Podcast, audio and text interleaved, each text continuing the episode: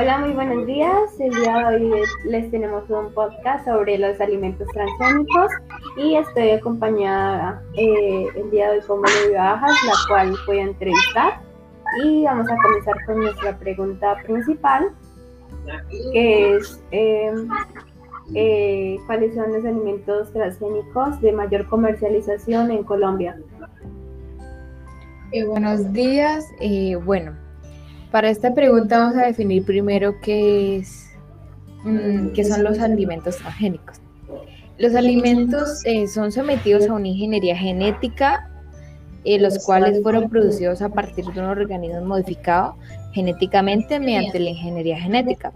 Eh, es aquel alimento obtenido de un organismo al cual le han incorporado un gen de otro para así poder producir una característica deseada. En la actualidad es más que todo llamado como biotecnología. Este tiene una mayor presencia de alimentos procedentes de plantas transgénicas como lo son el maíz, la cebada o la soja. Continuar con el tema, eh, por otros medios he investigado sobre la ingeniería genética, que es la que se encarga de, pues, mayormente realizar lo que son estos alimentos.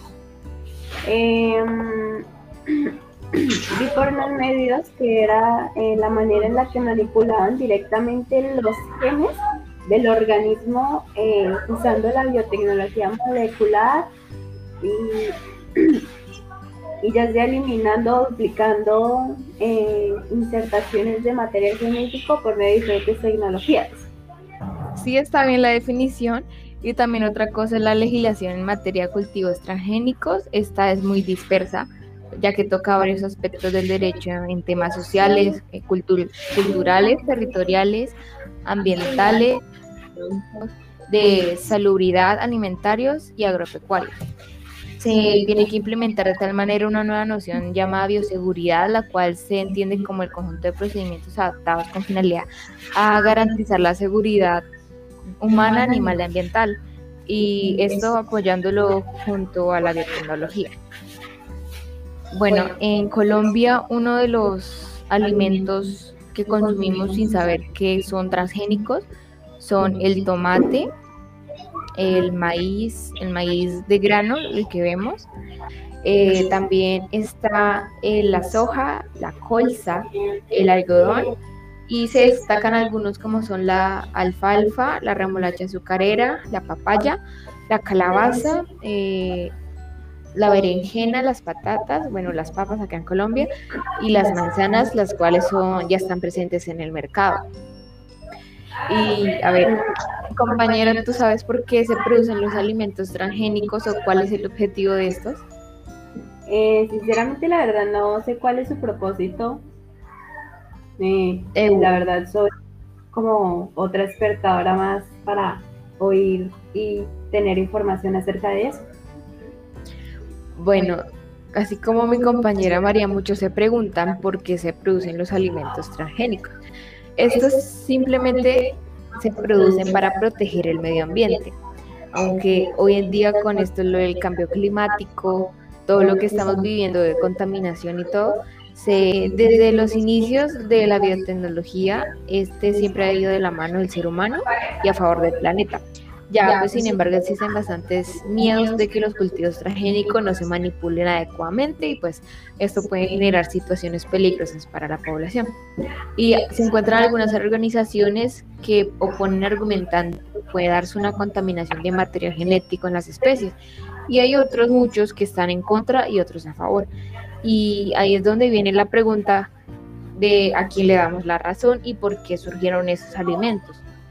Bueno, esto, en el caso de la biotecnología, esta ciencia es aplicada directamente a la semilla, por lo que no es correcto hablar de alimentos transgénicos. Lo correcto es hablar de que sobre ese alimento derivan de cultivos genéticamente modificados. Bueno, ahora sí a la pregunta de por qué surgieron los alimentos transgénicos. Eh, para proteger al medio ambiente y se emparentan especies que entre ellas también provocaban como plagas. Y digamos un ejemplo, la plaga que va hacia el maíz no al frijol. Entonces, si las plagas no van al frijol es porque el frijol tiene un compuesto o la plaga llegue. Por todo el tema de estas plagas, por eso se estudió que el gen que evita que la plaga del maíz llegue al frijol se también hizo que se le implantara el maíz. Y para lograrlo esto, eh, pues se requieren bastantes estudios para que el gen del maíz no produzca daños irreversibles en el ser humano. Eh, tal vez la ingesta, en este caso de los insecticidas, producen enfermedades y es probable que un gen no utilizado adecuadamente pueda llegar a aliarse con otros genes y así producir un problema grave de salud de la población. Bueno, abriendo paréntesis, yo también quería eh, hacer unos topics, como por así decirlo, sobre los argumentos a su favor y en contra, ya que esto ha sido de verdad una batalla radical, tanto científicamente como eh, biológicamente. Y quería, pues, ir con ustedes eh, este tema. Tenemos en sus argumentos a favor lo que son los alimentos eh, resultantes, eh, son más nutritivos, más resistentes y más duraderos. Tenemos que los cultivos se protegen frente a las malas hierbas, insectos y virus, como le estaba diciendo Vale. Eh, tenemos que las plantas y los animales crecen más rápidamente y los frutos son de mayor tamaño. Y también añadirle lo que son proteínas para evitar la malnutrición y la reducción de riesgo de enfermedades. Eh, al ser más resistentes se emplean menos pesticidas y herbicidas, eh, siendo bueno para eh, el medio ambiente y la economía. algunos de los productos se han, han sido idealizados para aguantar terrenos estériles o de sequía y tenemos de los argumentos en contra lo que son el cruce de genes eh, que puede provocar que las bacterias se hagan eh, resistentes a los antibióticos. Eh, los hongos y los virus tienden a, tienden a mutarse como mediante protección, dando lugar a especies hasta ahora desconocidas. Tenemos que puede suceder que las nuevas especies sean más invasivas que el resto y que puedan influir negativamente en los ecosistemas. Algunos estudios esto advierten que los alimentos transgénicos podrían afectar a la fertilidad eh, y las semillas modificadas están controladas por algunas multinacionales que impiden que los pequeños agricultores se beneficien de ellas por su elevado precio.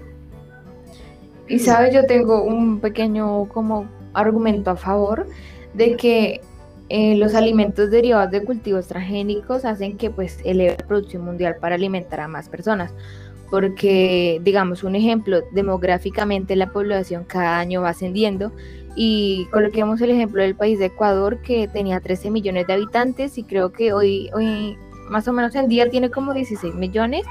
Entonces, si la población aumenta y no aumenta la producción de alimentos por hectáreas de la tierra que se produce, eh, porque no se va a poder sembrar todo el planeta, entonces hay que buscar una manera más ingeniosa para que el planeta normalmente en cosecha da 2 kilogramos de frijol, pongamos ese ejemplo del frijol, entonces hoy la misma planta rinde entre 5 o 6 kilogramos al ser modificada. Entonces así se producen más alimentos y hay mayores probabilidades de alimentar al mundo. Y por ello estos alimentos transgénicos también se benefician hacia... Bueno, nosotros dimos nuestro punto de vista, cada cual con su información, pero pues ahí es donde queda ustedes qué creen y cuál es su opinión.